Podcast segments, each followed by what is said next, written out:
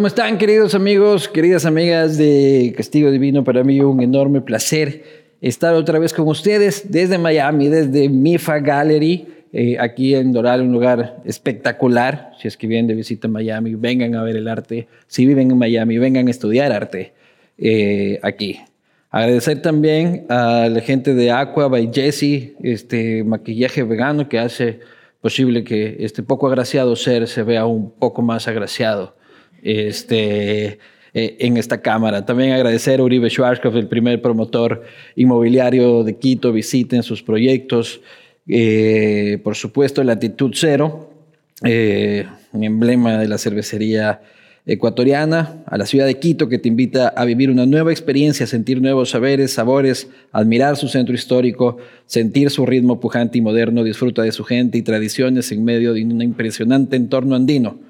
Tu historia comienza en Quito. Y por último, lógicamente, agradecer a Graiman. En Graiman creamos y renovamos, por ejemplo, la superficie de tu escritorio hecho con porcelanato hidráulico. Recuerda, tú eres el autor de tus espacios.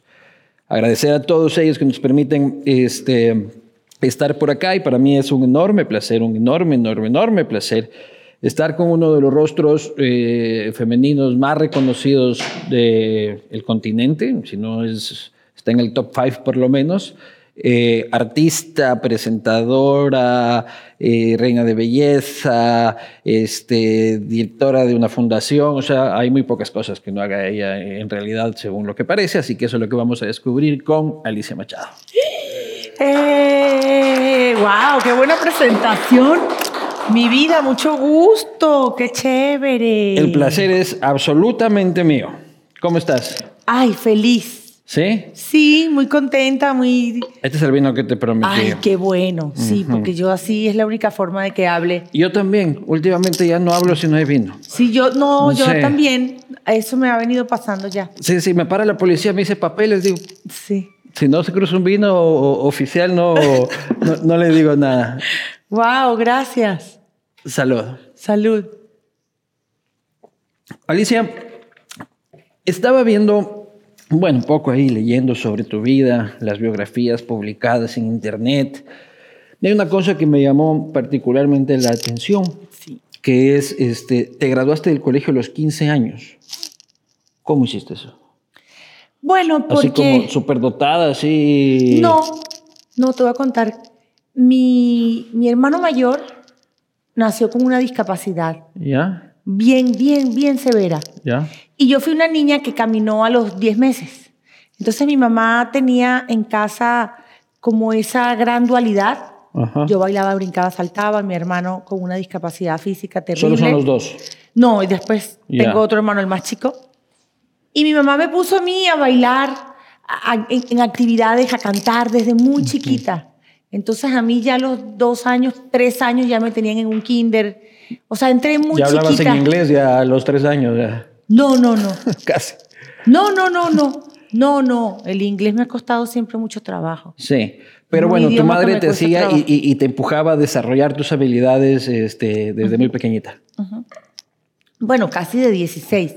Me gradué en agosto del, del, quinto año de bachillerato y en diciembre cumplí 16. ¿Pero te pasaste otros años, o sea, te promovían este, otros años o iniciaste antes? Ajá, inicié muy chiquita en la escuela. Como ah, que yo siempre era como un año, un año y algunos meses menor, que otros compañeros. Ajá. De ahí tú entras a estudiar este, Administración de Empresas. Sí, en la Unitec, Universidad Tecnológica del Centro de Valencia. ¿No terminaste? No, no terminé. ¿Por? Bueno, porque se me atravesó la oportunidad de de participar en el Miss Venezuela. Ya. Y pues yo desde chiquita siempre quise ser artista, actriz y, y, era una gran manera, era un gran trampolín para entrar a ese, a ese medio artístico. No lo dudo. Pero también intentaste estudiar este, Derecho. Sí. ¿Y ahí qué pasó? ¿Cuándo Pero eso fue como una rebeldía porque yo tenía un novio. Ya. Abogado. Que, que estudiaba en esa universidad. Yo estudiaba ah. en la Unitec, Administración y este novio mío estudiaba en, en, en la... Ay, ya se me olvidó cómo era que se llamaba.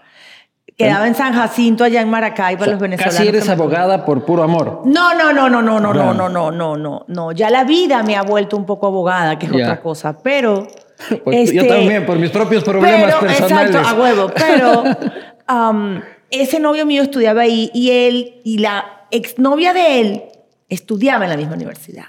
Ah, entonces, yo, les caigo ahí a joderles la fiesta. Yo dije, yo me, yo me agarré y dije, ¿cuál es la única forma que yo tengo de entrar aquí? y hacerle la vida imposible. Yo siempre con las novelas desde chiquita. Y entonces, nada, me inscribí en, la universidad, aparte me quedaba mucho más cerca de mi casa y también me, me gustaba lo, lo, de leyes. Dije, bueno, ¿por qué no? Había diseño de, de, diseño de no sé qué, industrial, por eso me parecía terrible. Ya. Me, me, sonaba como a tornillos, tuercas, martillos, como que Pero el objetivo era ir a meterse ahí. Realmente mi objetivo era, tornillos, era hacerle la vida imposible a la exnovia. Ya, y lo hiciste. Que seguía como que coqueteándole y no sé qué. De hecho, años más tarde volvieron a andar otra vez. Pero ya no funcionó. Y qué bueno. Eh, eh, ¿Eres tóxica como pareja o expareja? No, no, fui tóxica porque yo creo que todos pasamos por eso. Sí. Fui tóxica. Me ha tocado, me han tocado los papás de los tóxicos. Ya. O sea, a mí me han tocado me los padres de los tóxicos, tipos toxiquísimos. este, entonces como que aprendí la lección y hoy en día más bien me considero una mujer demasiado relajada a veces. Porque a veces los hombres hay que darles dos, tres patadas para que entiendan. y, obedezcan. Confirmo, confirmo. Y, y, en mi casa confirman también. Totalmente. Oye, pero con el tiempo, este tema de la universidad no es un pendiente que te quedó, no es algo que este, regresas a ver y dices. Sí, sabes que sí. Sabes que sí. Sí, a veces quisiera, he, intentado varias veces por internet, he hecho algunos avances, he tomado luego clases, por ejemplo, tres meses, cuatro meses, proyectos pequeños en las universidades y clases. Pero desde hace algún tiempo tengo una hija adolescente. Quizás estos últimos cinco años han sido un poquito más fuertes en la crianza. y eso ya es trabajo duro. Ya eso es un trabajo muy duro. Y aparte de eso, el propio trabajo mío, o sea, tomo muchas clases dentro de lo que hago. Tengo ya más o menos como 10 años metida con el tema de producir, de la producción. Pero si no hubiese sido artista, ¿Qué hubieses querido ser? No, sería artista. ¿Artista ya o artista? Sí. Desde pequeña estaba clarísimo el tema. Sí, yo, yo soy una persona muy creativa, o sea, no necesariamente cantar, bailar, actuar o ser vedette. Eso lo puedes hacer durante toda la carrera si tú quieres, pero también hacer posible cosas que imaginas, que escribes o que escriben otras personas. Producir y verlas materializadas y ver un montón de personas disfrutando de, algo que te imaginaste en un momento determinado y entretenerlos, a mí se me hace una adicción. A mí, a mí el entretenimiento como tal me parece adictivo. Oye, tu padre español. De, de mis abuelos. Sí, abuelos que llegaron a Venezuela, este, no sé, por la posguerra. Sí, y por el lado de mi mamá, cubanos también, cuando Batista salieron de Cuba. O sea, tú eres hija de dos refugiados, este, de dos guerras civiles. Bueno, digamos que sí. Mi papá nació en Venezuela y se crió en Venezuela. Pero tus abuelos venían de España. De Portugal y de España. Mi abuela Ana, que en paz descanse, Canaria. ¿Y tu mamá salió después del golpe de Fidel? No, no, no, no, no. Mi mamá nace en Venezuela. Mi tío nace en Cuba este, y mis abuelos, mi abuela Alicia y mi abuelo Carlos Fajardo, mm, salen de Cuba, bueno, buscando un futuro mejor porque lo que se venía, lo que se suponía que venía iba a ser muy, muy atroz. Y mi abuelo Carlos, que en paz descanse, tenía muchos hermanos y esos hermanos tenían una fábrica de zapatos y terminaron en Venezuela moviendo la fábrica. Y entonces mi, mi, mi, abuela me cuenta que el hermano de mi, de mi abuelo le mandó una carta le dijo, mira, vente a este país Venezuela, que es un país, bueno, era Venezuela en ese entonces un país rural, pero mira, que hay mucho para hacer, hay mucho para hacer y no sé qué. Y así es como mi abuela llega a Venezuela de 20 años, ya con mi tío y mi abuelo Carlos, que ya era un hombre de 32 años. ¿Y eh, hablaban en la casa sobre ese, sobre claro, ese yo me crié con mi abuela. Yo, yo soy cubanísima. ¿Sí? Uy, yo soy cubanísima. Yo me crié con mi abuelito Carlos. Mi abuelito Carlos hacía que los tamales en Semana Santa cubanos, que, el lechón en la tierra, en la caja china, que en mi casa se comía con grito los días, o sea... ¿Y te enseñaron a odiar a Fidel? No. Mi, mis abuelos eran gente muy fina. Bendito sea Dios. Mis abuelos eran dos personas, son, porque mi abuelita Alicia está viva y está en Venezuela. Saludos, abuelita. Tiene 94 años, la cubana, mi cubana favorita. Pero no se hablaba de política entonces en ese sentido. Sí, sí, no, muy, era muy divertido porque mi abuelo, como mi abuelo era mayor que mi abuela, mi abuela pues tuvo, empezó a tener sus hijos en Venezuela y mi abuela se hizo venezolana y mi abuela era feliz en Venezuela. La cubana, la cubana, todo el mundo sí la conocía. este, y ella tenía sus hijos venezolanos y estaba feliz. Pero mi abuelo siempre fue porque Cuba, porque Cuba, porque Cuba. Y era como medio, medio fidelista, abuelito, I'm sorry, Pero mi abuelito como que le gustaba la onda cubana viviendo en Venezuela. Claro. Y mi abuela, yo me acuerdo que eso como muchísimos en el continente, ¿no? Ándale, y se peleaban. Y mi abuela le decía, bueno, chicos, si tanto te gusta Fidel, regrésate entonces para Cuba. No, yo a mi pueblo no vuelvo, porque me quedo, no sé qué. Mi abuelo era todo, todo novelero, ¿no? y mi abuela sí, mi abuela sí se hizo venezolana. Mi abuela tuvo sus hijos, mi abuela ama Venezuela, está en Venezuela. Mi abuela sí iba. Mi abuela iba todos los, agostos. Nosotros los primos juntábamos comida, cosas, cepillos de dientes, cosas. Yo de repente le guardaba cosas para mis primos cubanos. Y mi abuela iba y dejaba todo eso allá. Mi abuela sí visitaba Cuba. ¿Tú nunca? Yo nunca he ido. ¿Nunca has ido a Cuba? No he podido ir. He tenido dos oportunidades interesantes y no he podido, pero mis hermanos. ¿No has podido por asuntos profesionales, agenda? No, la primera vez fue por una cuestión de trabajo. Iba a ir a estudiar a la Universidad de Cuba, iba a tomar unas clases de cinematografía Ya. con un maestro que tuve, el señor Miguel Lucero, gran maestro de actores que tuve, y él me había conseguido como que yo hiciera ese verano ahí. Y ya no me fui en ese momento porque arranqué una novela con Televisa en México y pues no podía tomarme ese tiempo. Y luego intenté ir también como con temas de una película y así, y aparte iba a ver a mi familia y eso, pero yo me estaba eh, nacionalizando estadounidense en ese momento y el abogado no, no me, me, dijo que no era correcto. Claro, no, no, tal vez no iban a ver tan bien que, que, te andes por allá, pero ¿qué opinas, qué, qué, reflexión tienes sobre la situación de la isla? ¿De Cuba? Mira, amor, ¿qué te puedo yo decir? Es como un matrimonio mal llevado. Es como un compromiso legal donde hay una geopolítica complejísima. A veces los países caen en, como en una especie de tenis, de campeonato de tenis. Un tenis de medio siglo ya va. Es, el partido de tenis más largo de la historia. Pero es un partido de tenis lamentablemente bastante complicado. Porque pues esto pasa de una familia a otra y pasa de, de una mafia a otra y no hay forma de, de, que un pueblo pueda lograr la soberanía. ¿Pero te parece que es un régimen mafioso? Bueno, amor, claro, lo ha demostrado, eh, se ha demostrado durante los últimos 60 años. Sin duda. O sea, y más que todo mafioso porque cuando tú este, cercenas la libertad de un pueblo, eres un gobierno mafioso. Sin duda. Porque el pueblo, hay varias doctrinas políticas o varios pensamientos políticos distintos.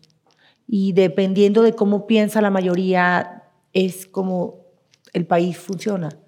¿no? Porque también es un trabajo de todos. Pero... Exactamente, también es un trabajo de todos, pero si estamos acostumbrados a, a, a ser subyugados, a, ser, eh, a no reclamar por nuestros derechos, a no hacer justicia este, a través de la democracia, entonces pues también es difícil quejarnos y lograr un cambio. ¿Crees que eso se replicó en tu país? Sí, amor. Desafortunadamente. ¿Vuelves a Venezuela? Este, sí, vuelves a Venezuela. No, yo ahorita no puedo ir a Venezuela. ¿Por qué? Bueno, no puedo ir porque tan simple y sencillo como que no tengo pasaporte. Yo, te, te lo quitaron. Me lo quitaron, Me lo quitaron cuando salí de Venezuela la última vez, que fui a despedirme de mi papá, que estaba en cama, mi papá iba a morir. Y fui prácticamente a despedirme de mi papá. Este, a eso fue que fui. Antes de yo ir a, a ver a mi papá, yo tenía que no iba a Venezuela como siete años, más o menos.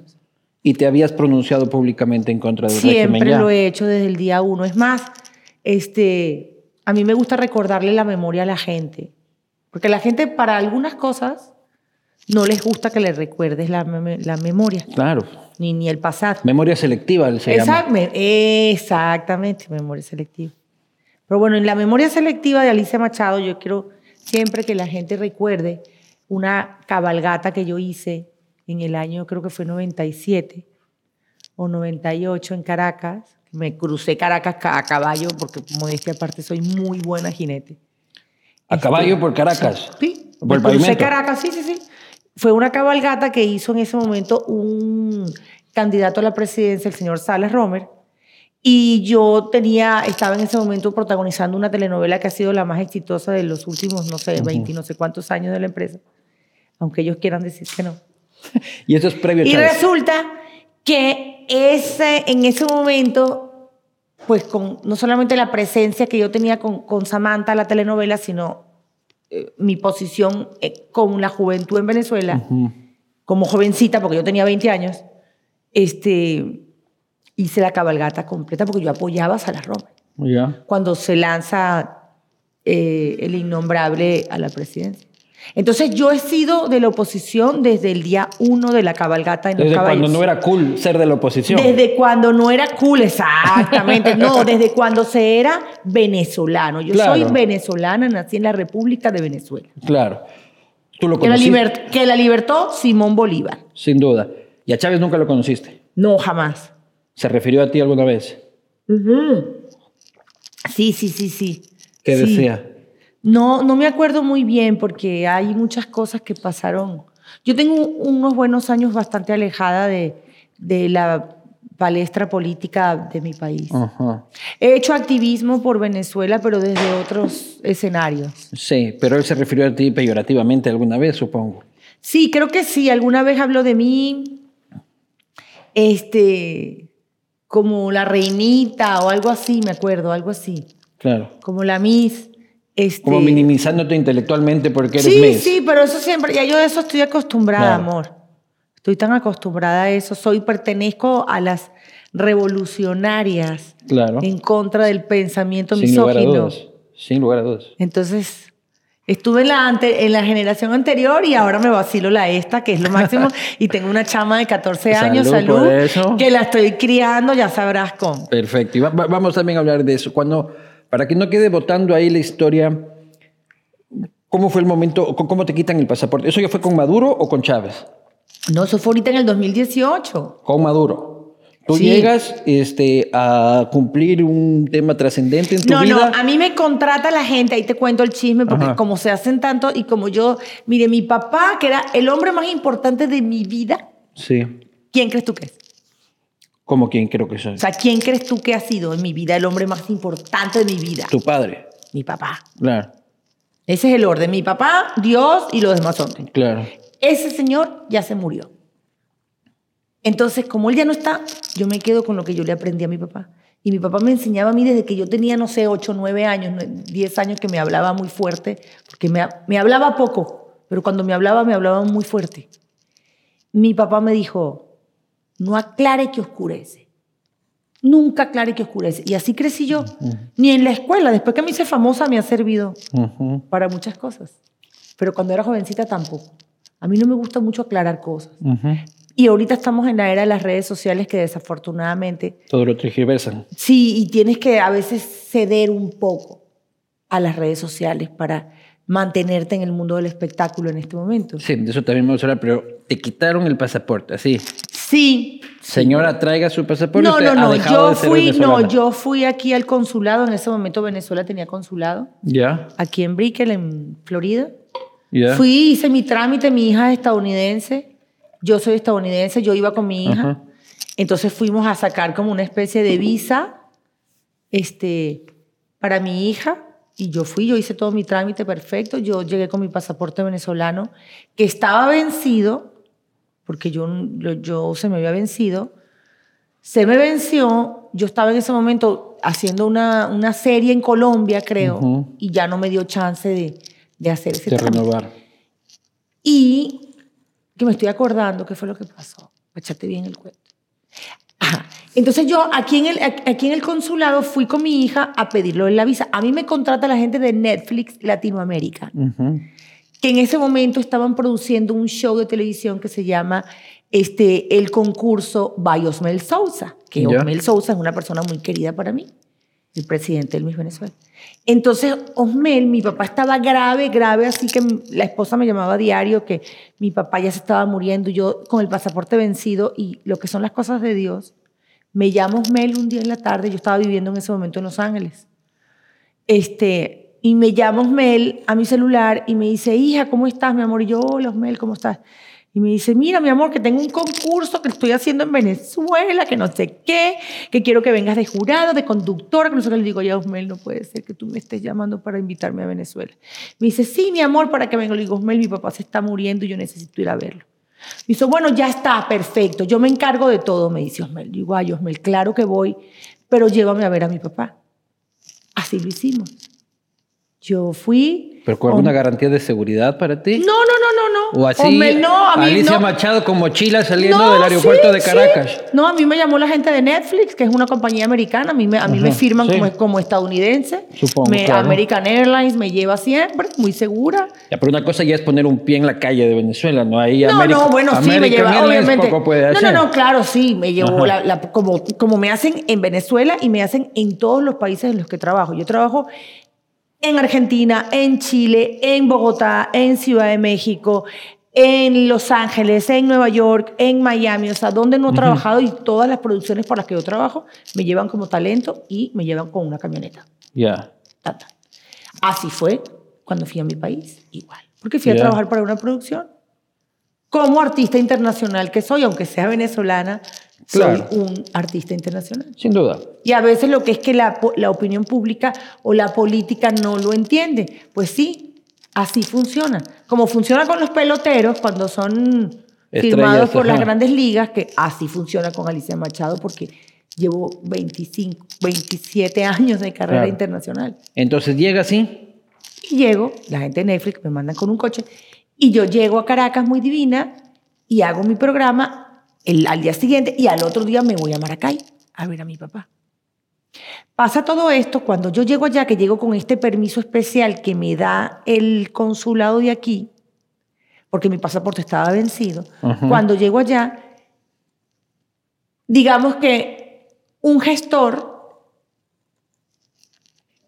que me iba a gestionar el que yo tramitara la renovación de mi pasaporte.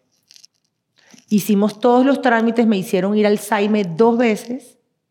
Fui al Saime dos veces con una cita en la computadora para mí, para el ciudadano venezolano que soy yo. Y nunca me recibieron, nunca me recibieron. Entonces ya el pasaporte que estaba vencido lo tenía el Saime. El, el Saime, ¿no es? Lo que, Yo no sé sí, la, la, institución de, esta de los pasaportes, el Saime. Este, y bueno, y no, no hubo manera que me lo regresaran. Yo tenía mi vuelo de regreso. Pero tenías el pasaporte norteamericano. Of course. Yo tenía, yo tenía el día siguiente el vuelo, fui dos veces al Saime, no hubo manera. Y al día siguiente que era mi vuelo, me fui al aeropuerto con mi hija, que es menor de edad estadounidense, yo con mi pasaporte estadounidense. Y bueno, llegué ahí y les dije, bueno, señores, qué pena, miren, yo no tengo pasaporte venezolano para salir Aquí está el trámite, aquí está la cita del SAIMA, aquí está el código, aquí está la referencia, aquí está la mamada, aquí está todo lo que me pidieron. Este, pero yo vengo con mi hija ciudadana estadounidense, aquí está mi pasaporte estadounidense, yo salgo del país. Sí, señora Machado, no se preocupe. Gracias por visitar Venezuela. Gracias. Gracias por visitar Venezuela. Thank you. Claro. Hijo de puta. No, no, me atendió una chica lindísima, Llegaron dos coroneles. Ah, para como selfie, así. No, me tomé selfie con las chicas, encantadora, la chica que me atendió, una muchacha Le quitamos el pasaporte, pero selfie. No, no hay problema porque mira, muchas veces las personas que nos atienden, esa chica que me atendió, una niña preciosa de 23 años, venezolana, que puede ser hija mía, lindísima, guapísima. Ella estaba encantada de conocerme porque yo para ella soy Alicia Machado. Claro. Para el gobierno no. Es más, salieron dos generales, dos coroneles del aeropuerto a darme la, eh, la bienvenida. Yo me tomé fotos con ellos, muy divina. ¿Me entiendes? Yo fui la Miss Universo de Venezuela. Claro que sí. Y de pues. los venezolanos, y eso no va a cambiar nunca. Sí, sí, no, y de los latinoamericanos también en general. Entonces yo me debo a mi, a mi país, a la gente de mi país, los seguiré representando como yo pueda. Pero pues, ¿qué, qué, qué te digo del gobierno? ¿Qué hacemos? ¿No? ¿Qué te puedo decir? ¿Qué hacemos? ¿Qué hacemos? No sé. Yo ya no encuentro otra salida que no sea la, la El, armada. el- ya. el beber vino. Es- no, pero que bebiendo vino lo pasamos bonito ¿Qué nosotros, vamos a pero hacer? no. No sé. Mira, yo soy una mujer de Dios y, y soy una mujer que me ha costado mucho sobrevivir en un mundo como el que vivimos y teniendo la voz que tengo, porque yo digo cualquier cosa y todo se vuelve una bomba nuclear. Este, pero bueno, esa es la, yo pienso que la misión que la vida me ha dado. Si tú estás caminando por un puente, Sí. cualquier puente, ¿ya? Y escuchas que te dicen, Alicia, Alicia, y regresas a ver y está colgado del puente Hugo Chávez, y al Ay, lado qué está pregunta colgado, tan capciosa. y al lado está colgado del puente Donald Trump. ¿Cómo, cómo, cómo? A ver, a ver, a ver, me, me Está, col- está colgado del puente Chávez y Donald Trump, así pidiéndote ayuda y tú solo puedes salvarlo a uno. ¿A quién le extiendes la mano para, para sacarlo del puente? Para salvarle la vida. A Hugo Chávez. Lo salvas a Chávez sí, y no a claro. Trump. Of course. ¿Por qué? Of- porque sí. Para pegarle, Porque es así. mi paisano venezolano. Y yo no soy racista ni xenofóbica. Sí, pero ya cuando lo sacas del puente le clavas su cachetada, pero... No, yo creo que le daría la oportunidad de que reviviera, que abriera los ojos, porque él fue un hombre querido. Hugo Chávez fue un hombre querido, fue un hombre que cuando empezó con su pensamiento y su ideología, este, logró conquistar el corazón de los venezolanos, de lo que los venezolanos en ese momento necesitaban escuchar. Pero luego se torció.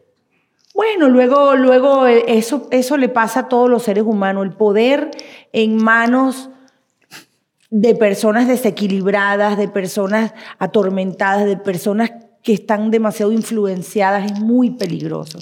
En México hay un, un refrán que dice que hace más daño un tonto que un malo, Claro. ¿no? Entonces, Peor este, un tonto que no es consciente de que es tonto. aparte, aparte, eso es peligroso. peligrosísimo. Woody Allen lo dice. No, es, me- es- es más fácil este, hacerse el estúpido que, que algo así, ¿no? Que hacerse el inteligente. O sea, es, es como muy complicado.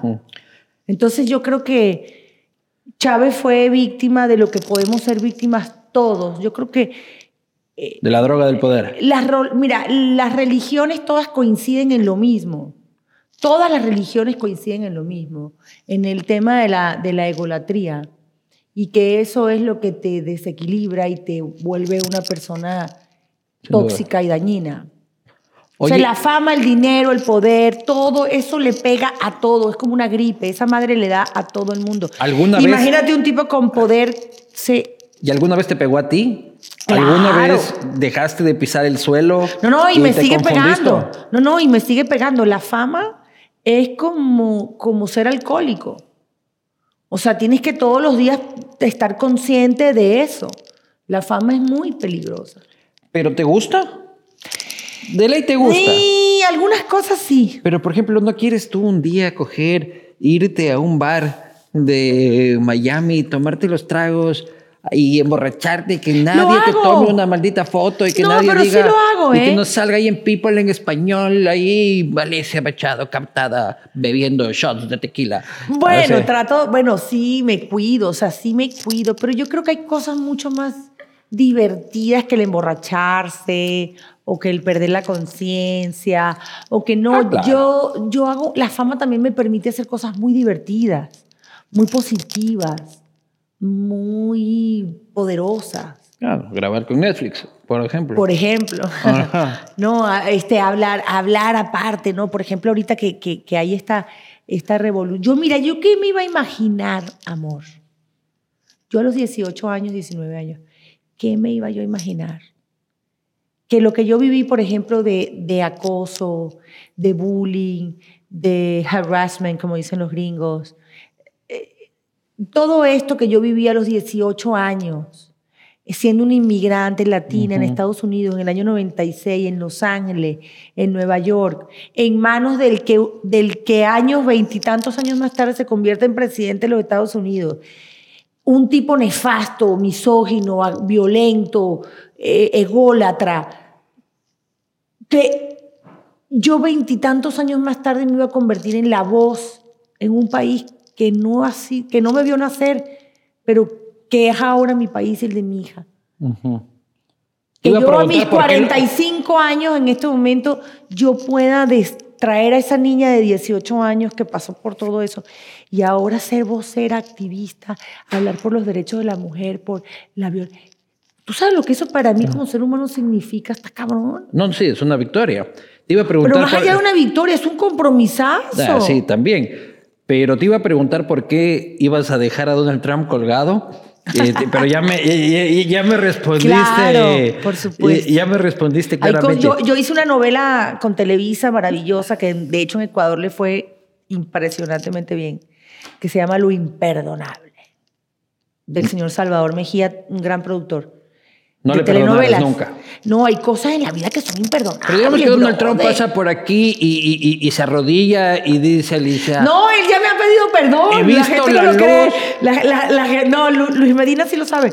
Él me ha pedido perdón y me ha invitado a la Casa Blanca. ¿Públicamente? no, quizás no públicamente. Bueno, más o menos una que, vez. Que te mandó un WhatsApp así. Oye, Alicia. No, un día hizo unas declaraciones. No, no, un día se hizo unas declaraciones. No, no, no. Y él, y él me ha hecho varias invitaciones y todo. A lo mejor algún día esa, esa posibilidad está abierta. ¿Por qué no? A mí sí me gustaría. O sea, de verdad, honestamente, si él sigue con su insistencia política a pesar de todas las acusaciones y de todos los problemas legales que tiene, este, si él insiste en eso, este, a mí de verdad, de plano, y la gente se lo permite, los gringos se lo permiten, este, a mí de plano sí me gustaría de repente hablar con él y decirle... Si vuelve a ganar la presidencia, dices, le aceptas la invitación a la Casa sí Blanca. sí, claro.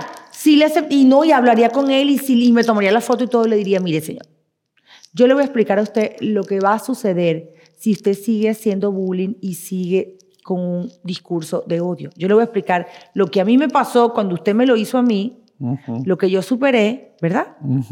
Que llevo dos terapias intensivas y luego de eso, Señor, yo le voy a decir lo que eso le puede suceder al resto de la humanidad. Entonces, que me lo haya hecho a mí, no importa, porque yo aquí estoy, soy una mujer feliz, fabulosa, realizada. Saludos por eso también. Superada, gracias. Pero imagínense hacérselo a la humanidad. Es muy delicado el tema del bullying. Tenemos que cuidar nuestras palabras cómo le hablamos a las personas. Y, desde el despacho Val, para colmo, o sea, haciendo bullying desde el despacho Claro, yo, ¿me entiende? Yo de verdad que le aceptaría, sería como para abrazarlo, emborracharlo, porque yo sé cómo emborracharlo, y, abrazarlo y decirle, señor Trump, amor, amor, ok, ¿va a gobernar otra vez? Ok, cool. Pero necesita no hacerle bullying a nadie. ¿Y cómo le emborrachas a Trump? es facilísimo. él dice, es facilísimo. Él dice que no bebe, pero sí bebe. Sí bebe. Sí, claro. Entonces, ya saben, es mentira si es que les dice que no, lo que está esperando es que se apague la cámara normalmente para tomar. Como, como muchos. Oye, el tema del Oye, amo tu playera. Está linda, ¿no? Tú no sabes lo fan que yo era de esa película. Esa película es de los, de los finales de los, sí, de, los early 90s. Ajá. No, del, finales de los 80, inicio de los 90. Ajá, exacto. Me, costó 15 dólares. Menos. Pero me, fascina porque yo era súper fan. Dólares, 10 y soy fan de los cazafantasmas. Es un tema que me encanta. 10 dólares me costaron en el Walmart. ¿En serio? Ajá, ahí está. Divina. Esta, esta me costaron 5 en Target. Ahí está. está y combinan con todo. ¿Y ustedes creen que la gente de la farándula vestimos solo es de... No, farándula No, para nada. Hay cosas... A mí me encanta la moda. Me, encanta la moda, me encanta. Me encanta, soy fan de la moda. Pero de la estética de la moda o te gusta saber que tu anillo vale 200 mil dólares? No, no porque solo sé yo. Claro. Nadie más. Hay gente que va fanfarroneando, por ejemplo, que mira mi reloj y tienen las marcas sí, puestas sí, por acá bueno. o por acá. Sí, sí, sí, los que llaman enchufados. Claro. Que hay muchos en Ecuador creo. En todo lado. Viviendo. Claro. Hay un chingo, ¿no? En Ecuador viviendo eh, de enchufados. ¿Pero qué quiere decir Igual que enchufados? aquí en el Doral, ¿no? ¿Qué quiere decir enchufados? Ay. Los que andan Cuenta- por... Ah, no, eres casado. Te iba a hacer una broma, te, te iba a hacer una broma machista, pero no. Eres Dale, un- tú nomás, Eres un tranquila. señor casado, no quiero No, no, faltarte. yo- yo estoy no le quiero faltar el respeto a tu señora. No, ella no ve el programa, así que tú dale, tú dale nomás, así que no te... no- Nunca no has salido con una venezolana. Nunca he salido con una venezolana. No. Ok. ¿Por qué? No, bueno, no sé, porque dicen que en Ecuador hay muchos enchufados. ¿Qué quiere decir enchufados? No voy a poder dormir, Enchufado es un término que a mí, me, a mí me parece increíble. Es más, cuando a mí me da mucha risa porque las redes sociales es una fantasía. A mí me encantan las redes sociales. Yo he definido, yo que soy una señora de otra generación del espectáculo. Yo vengo de contratos donde me pagaban para que no saliera yo a ninguna parte, ni siquiera a tomarme un café, porque la novela tenían que verme solamente en la novela. Ajá. Ahora estoy en una generación en Instagram que hay que prácticamente eh, fotografiarte hasta cuando estás cagando Ajá. para, para tener muchos likes y views y un Ajá. chingo de gente que te siga porque estás cagando, ¿no? Ajá. Algo que no haces inusualmente Claro. Y que en una mucho. película, en una serie Y que vería mucho, déjame decirte. Esa- no, pero que no, sírveme tú el vino, Cómo por no, favor, porque me dijiste que íbamos a tomar vino. Pero aquí no estamos en que el arte. pues. Oye, estamos en una escuela de arte Linda, ¿no? Espectacular aquí en el Doral. Sí. Lo que pasa es que me estoy haciendo pendeja para decirte exactamente qué significa un enchufado, porque como A yo ver. pertenezco a la oposición desde, ya te expliqué desde qué año, De, de que no era cool, ajá. desde que no era cool, Ajá. es más, de- de- desde donde no se entendía qué era ser opositor, porque todavía Chávez no se había convertido en el opositor de nadie.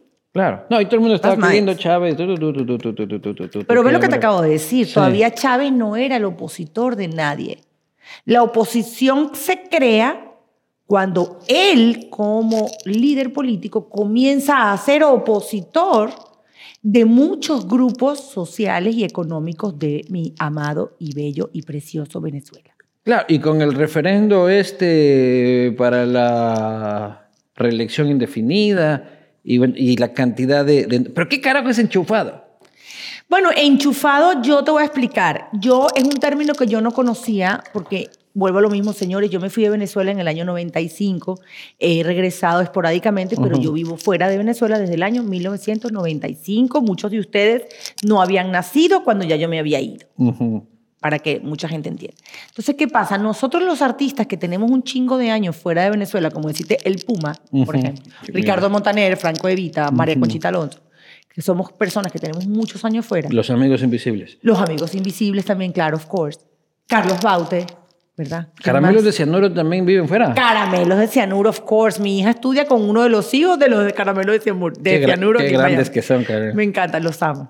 Este, y Lanchester, todos estos artistas, nosotros salimos antes de Chávez. Claro. Entonces hay, hay, un, hay un proceso que no hemos vivido.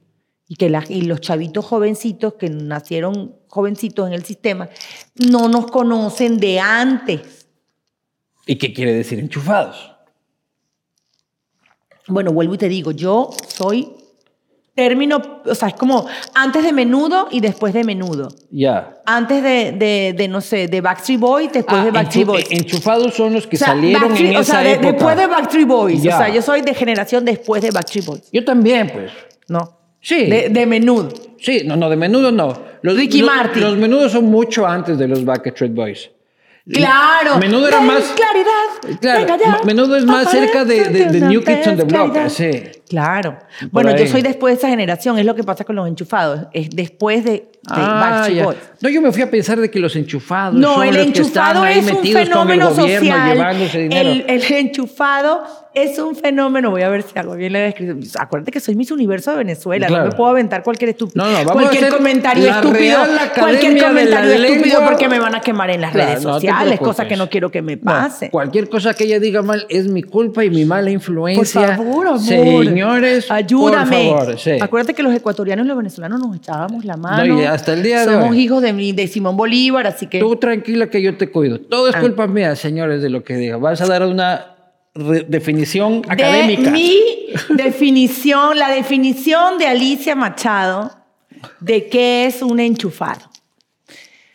Cuando yo fui a visitar a mi padre que gracias al señor Osmel Sousa, nuevamente yo amo a Osmel Sousa con todo mi corazón y va a ser como mi papá hasta el día que yo me muera y que él también me abandone, que me ayuda a ir a Venezuela para yo poder ir a ver a mi papá. Después que pasa eso, que se queda el supuesto gestor y el, el Simon se queda con mi pasaporte. Después que pasa eso, que yo salgo de Venezuela, intento, he intentado por el consulado de Dominicana, por el consulado de México, que son unas bellas personas, porque son muy lindos todos los que trabajan ahí y viven en México felices, que México es un país maravilloso. bueno, porque yo quiero ir a ver a mi, a mi abuela, mi amor. ¿Pero con el pasaporte gringo? No me dejan porque ah. el gobierno venezolano tiene una cosa así, tipo comunismo, que tú, si naciste en territorio venezolano, tienes que entrar a Venezuela con un pasaporte venezolano, aunque tengas el ah. pasaporte de otro país. Ah, yo pensé que ya era, ya, ya era más como una revancha. Bueno, el enchufado es una persona generalmente joven, menor de 45 años que se ha acomodado y que ha hecho dinero y que se ha quedado en Venezuela y que a su vez ha podido sacar el dinero de Venezuela al extranjero e invertir en otros países, a pesar de que Venezuela tiene un control de cambio desde 1900, no sé, 99, 2000, 2002. O sea, que vive de puta madre a pesar de la crisis. pero, exactamente, pero tiene como una pierna allá y una pierna aquí, entonces le acepta dinero a chavistas o personas del gobierno y hace negocios y monta restaurantes y tiendas y gente que le importa un carajo la dinero en reggaetón y otro dinero lo tiene en otros países y hace otras industrias y compra otras cosas. Y entonces se supone que es dinero del que no está padre Claro. Algo así. No, que le importa un carajo la democracia y que con tal de hacer negocio y se lo reciba cualquiera. Sean panzones. A ver, los panzones no, no, no por Viejos feos y te paguen una renta en, este, en, un apartamento en Brickell. O, este, y cuando, exacto, te vuelves prepago, ¿no? El término que ahora le dicen a las chicas venezolanas, que ahora son las prepagos, que son las amantes de los enchufados se supone que hacen negocios con el dinero ilícito de Venezuela y así, algo así. Me quedó clarísimo. ¿Te quedó claro? Sí, pero yo tengo mi pancita, entonces eh, me, me, me, sonó panzofóbico. Este, no, no, pero bueno, pero te, no, para nada panzofóbico. Ahorita estamos en una generación donde todo el mundo es muy susceptible. No sé no, yo susceptible no. que esa pancita, es una cosa chabocha de donde uno se puede agarrar bien sabroso. Ya vieron, no tienes por qué avergonzarse. No te tires para que te recojan. No se tienen que avergonzar, amigos panzones de América Latina. Salud. Alicia Machado dice que tienes que andar orgulloso de tu panza mientras sea de dinero bien habido. ¿Ya? Si tu panza es de dinero mal habido. Si tu billete y tu gordo y tu viejo gordo horrendo, divino, que te encanta. ¿Es de bien habido? Es de dinero y millonario. Bien habido, cómase su gordo feliz. Exactamente. Y sin pena. Ahí está. Pero si usted se está comiendo ese gordo porque le paga la renta del apartamento de Brickell, no, amiga, eso se llama prostitución fina. Mira tú, mira tú. Es Entonces ahí cuando te dicen, ay, pero es que fulanita es una señora, claro. Tú, mi amor, compruébame lo contrario. Compruébame lo contrario. Pero ellas saben. Pero que no pasa nada. Pero les gusta. No, pero no pasa nada. Está bien. Y también es válido. Tú me preguntaste que qué significaba ser un enchufado y yo te dije, yo te hice mi definición, que incluye a las prepagos, porque también esa es la profesión más antigua del mundo, que no pasa nada y es maravilloso. Aparte de eso, las mujeres siempre Mira, las mujeres nos pasan unas cosas muy chistosas. Acuérdate que yo pertenezco a dos generaciones. Entonces, a las mujeres nos pasan una vaina muy chistosa. Cuando le entregas tu vida y tus atenciones a un hombre y decides ser la mujer de lo que dice la Biblia desde hace un chingo de años, este, y todos felices, y tú eres feliz siendo una esposa, muchas otras mujeres te señalan y te dicen, ay, eres una mantenida, eres una esposa mantenida. Oprimida por el patriarcado. No, bueno, pero tú estás contenta con tu patriarcado, ¿me entiendes? Estás contenta con tu patriarcado, feliz, ¿me entiendes? Yo soy, por ejemplo, yo soy así, yo cuando me hago mujer de un hombre, soy la mujer de fulano y tal. ¿Así? A mí no, así. A mí ¿Con no esa personalidad? No, yo soy, yo, no, yo, yo no soy mujer alfa. No, pero yo, yo, yo siento que, que, que No, tú, yo, yo soy una hembra alfa. trapeando no, la casa no, yo todos soy, los no, días. yo soy hembra alfa, no, yo soy hembra alfa en mi carrera, en mi, en mi talento, en mis cosas, en mi capacidad, en mi hogar, y cuando a mí me gusta un hombre es mío y no dejo que ninguna otra me lo agarre. Y- y- ya vi desde que de la universidad viene eso también. Aparte, exacto. Pero cuando yo me entrego a una pareja, cuando tengo una relación de... de- soy, soy muy geisha y me encanta. Y de, creo que, que, también es un equilibrio de la sociedad. ¿sí? Cuando tengo que ser una profesionista y una mujer en, eh, empresaria y trabajadora, ¿Y qué de las también lo puedo que creen ser? que eso está mal. De que eso exacto, es opresión, ahí es donde está el problema. Y que tú no entiendes y que no, no, no, tenemos que ponernos un pañuelo verde y quemar una iglesia. No, por Alicia. No, no. No, no, no, no, no, no, no, no, tampoco. La igualdad es equilibrio. ¿Pero qué opinas de estos feminismos radicales? Bueno, lo que Por pasa llamarlos es que... radicales, estos que Sí, hay, un lado radical, claro, hay, un grado, hay, hay un grado muy radical que yo lo apoyo también, o sea, está bien. Que exista. Porque también son chavitas más jóvenes, son, las radicales a veces son un poco más jóvenes, e incluso hay otro radicalismo dentro del el conservacionismo. ¿sí? Pero para el otro lado. Para el otro lado, mujeres mucho más maduras, ¿me entiendes? Que son, eh, son conservadoras en el feminismo sin ser violentas. Lo que pasa es que la juventud trae violencia, porque la juventud es impaciente y la impaciencia trae violencia. Sí. no, no, Por eso, es que los políticos tienen que entender que la impaciencia de los pueblos la tienen que considerar. O sea, los políticos no pueden seguir pensando que la gente no se va a cansar. No, ya no, estamos en el 2022. Ahorita la gente está, se cansa. No, sí, ahorita mientras estamos grabando esto, mi país está en llamas, creo. No sé si cuando se publique esto, el presidente mío siga siendo el presidente mío, pero Exacto, por ejemplo, Ecuador está cañón. ¿Pero por qué? Porque los políticos siguen queriendo mandar de una manera conservadora y el pueblo ya está hasta la madre y tenemos a niñitos genios, chavitos de, de 15, 16, 17 años. Mi hija tiene, va a cumplir 14 años y las cosas que me dice, yo tengo una sobrina. lo que escucha. Yo tengo una sobrina de 17 y ya ha leído más libros que yo.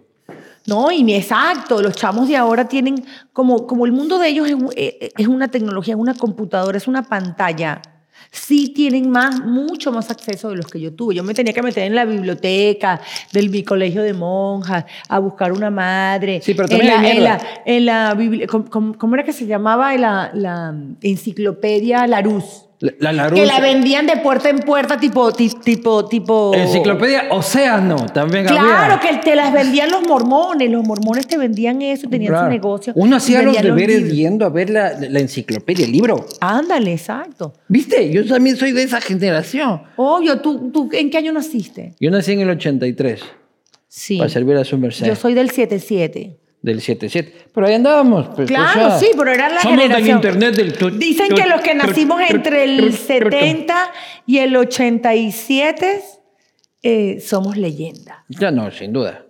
Eh, En tu tal? caso aplica más que en el mío, pero, pero, pero sí. Oye, este, el, en el tema del feminismo, porque eres un referente para muchas en, en ese sentido, por el tema de Donald Trump, por el tema de No, cómo apoyé a la señora Hillary Clinton, Sí. una gran feminista de los Estados y Unidos. cómo una has salido adelante. política. Tú mismo dijiste dos, este, dos terapias intensivas, supongo que es por el tema de la bulimia. Eh, Bulimia, anorexia claro, crónica. Claro. Eso es una lucha de mujer. Cuando esa enfermedad no era cool tenerla. Yo la tuve Claro. cuando no, no se sabía ni lo que era. ¿Y qué le dices a una chica que cree que lo tiene y le parece cool tenerla? Porque No, eso que dices es grave. Porque Pues evidentemente... lo único que yo le puedo decir a esas jovencitas así, hablándoles como le hablo a mi hija al puro chile y al trancadazo. Ustedes saben que yo soy eh, be- Benemex, bene, bene mexicana, porque para mí México significa también un país muy importante que también ahorita Te políticamente la está de- pasando mal. Eh, Andrés Mejor, Manuel, Andrés ma- Manuel mejor es, ni hablemos de eso. es un nuevo Chávez. Mejor no hablemos de eso.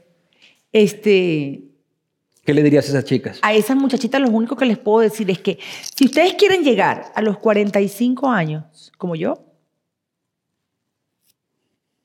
Así como yo con mi hija, con una carrera, con haciendo las cosas que me gustan, con mi dinerito, así como me veo físicamente, tienen que parar ya. ¿Parar qué? De lo la que lo que están haciendo. Lo que están haciendo porque estar flaca no te determina como persona.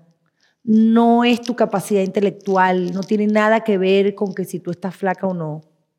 No tiene nada que ver este, tu éxito profesional, a lo que te dedicas, el sueño que tienes, de lo que quieras estudiar, hacer, si tú quieres ir a la luna, a la NASA. Lo único que te determina el éxito como mujer físicamente en tu vida es la salud y en la luz en la que tú quieras vivir. ¿Pero se sale sola o se necesita ayuda? No, no se sale sola. Se necesita ayuda. Mira, nadie va a la universidad, ningún yo, yo mira, yo respeto muchísimo a los doctores. Yo soy una mujer sumamente, me he vuelto una mujer muy práctica. Y para mí la medicina y los médicos son personas admirables. A veces aquí en Estados Unidos la medicina te dice que es la más cara del mundo. Sí, es la más cara del mundo porque los cabrones que te atienden son los mejores del mundo. Toda la vida estudiando, estudian, estudian, sus carreras cuestan millones, su preparación cuesta millones de dólares para ser los chingones que son y para que cuando tú pagas una cirugía para que te arreglen literalmente.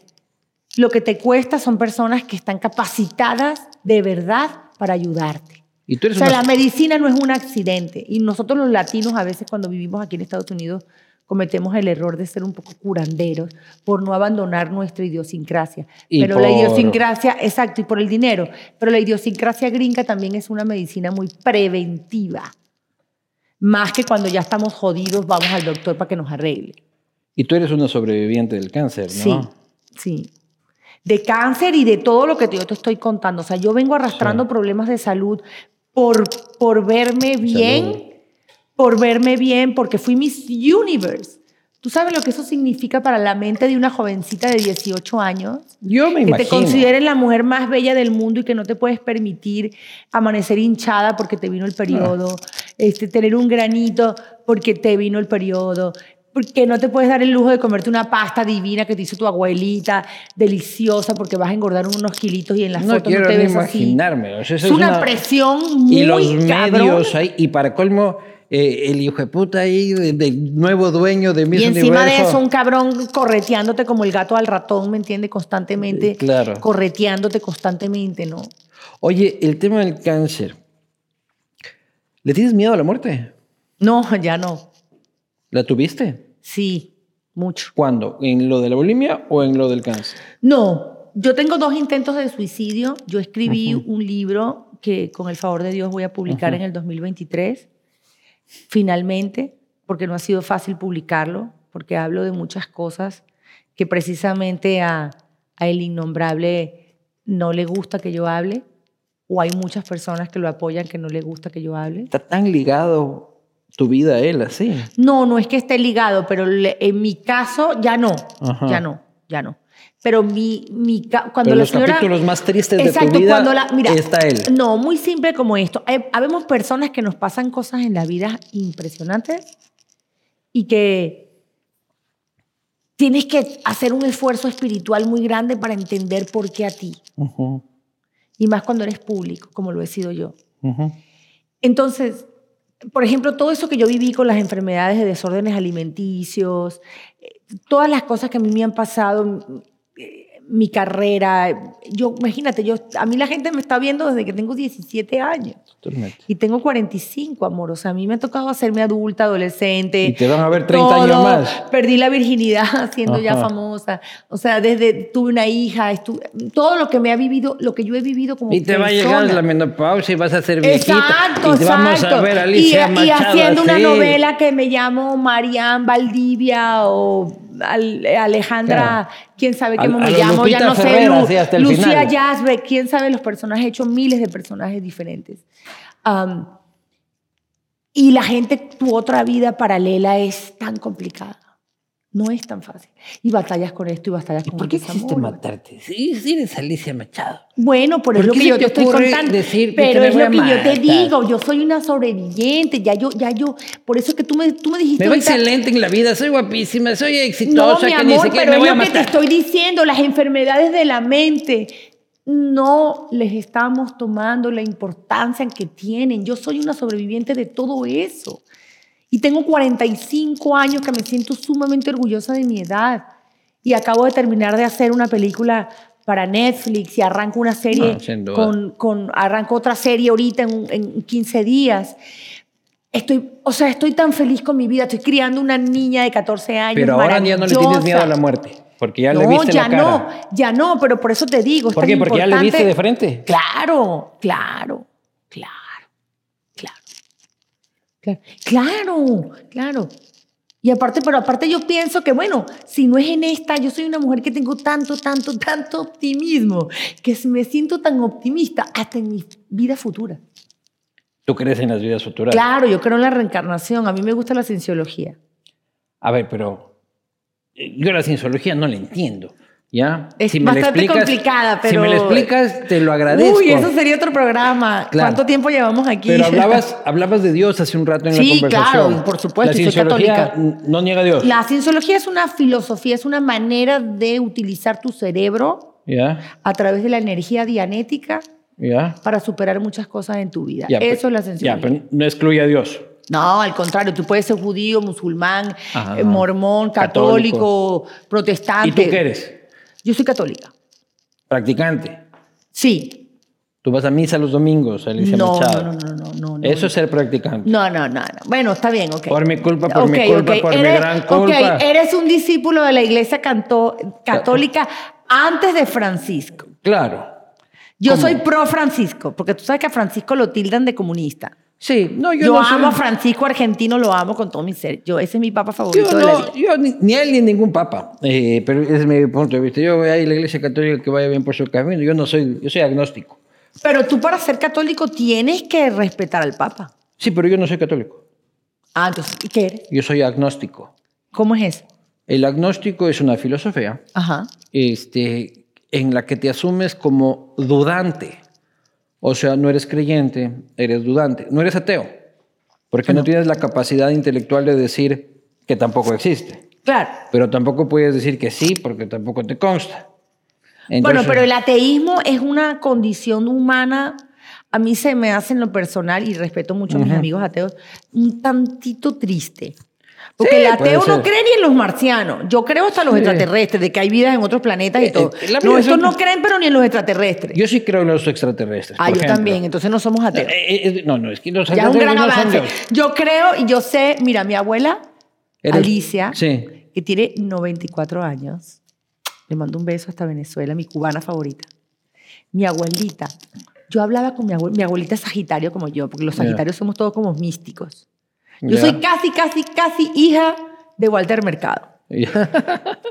Me encanta. Sí. El niño prodigio estuvo aquí hace, eh, hace dos días diciéndome cosas que me dejaron loco. mi abuelita me decía a mí, hija, usted cuando tenga mi edad, si es que llega a mi edad, va a ver cosas que solamente creyó de niña que estaban en su imaginación. Y yo creo que nosotros, a nosotros nos va a pasar eso. Vamos a llegar a, cuando yo tenga ochenta y tantos años, si es que llego ahí, voy a ver, voy a ver personas de otros mundos, voy, a ver una cantidad de cosas que digo, ¡Ah! ¡qué chévere que estoy en esta era! ¿Pero porque son reales o por demencia senil? No, a lo mejor.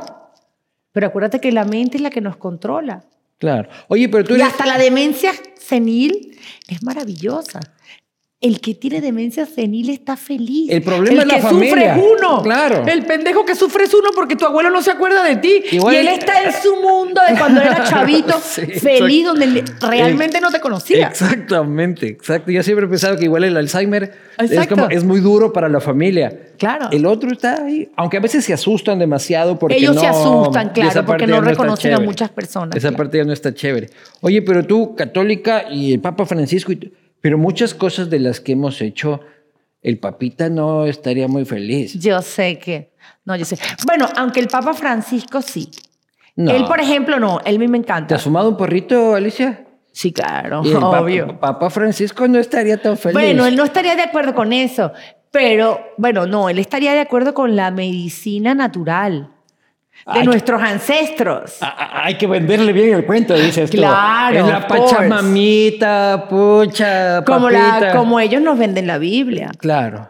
Que es una gran telenovela. Pero la, revista, la Biblia es una super serie la de revista Netflix. Playboy, la, la, revista Playboy, esa sí no le gustaría al Papa. Bueno, porque tiene que ver un poquito con lo de los pecados capitales. Claro, pues. ¿Cómo le explicas eso? La vanidad. Mi pecado favorito. Mi pecado favorito. ¿Cómo le, explicarías, ¿Cómo le explicarías al Papa de que saliste en Playboy? Bueno, Papa. O a San Pedro cuando estás entrando al cielo. Bueno, Papa, no, todavía no era madre. ¿Ya? Todavía no era madre. Papá, es que la vanidad me come. Sí. La vanidad me encanta. Y a, los papas también. Entonces, ese es el problema. Alicia, muy feliz de haber tenido esta conversación. Espero que la hayas disfrutado tanto como yo. Yo también, me encanta.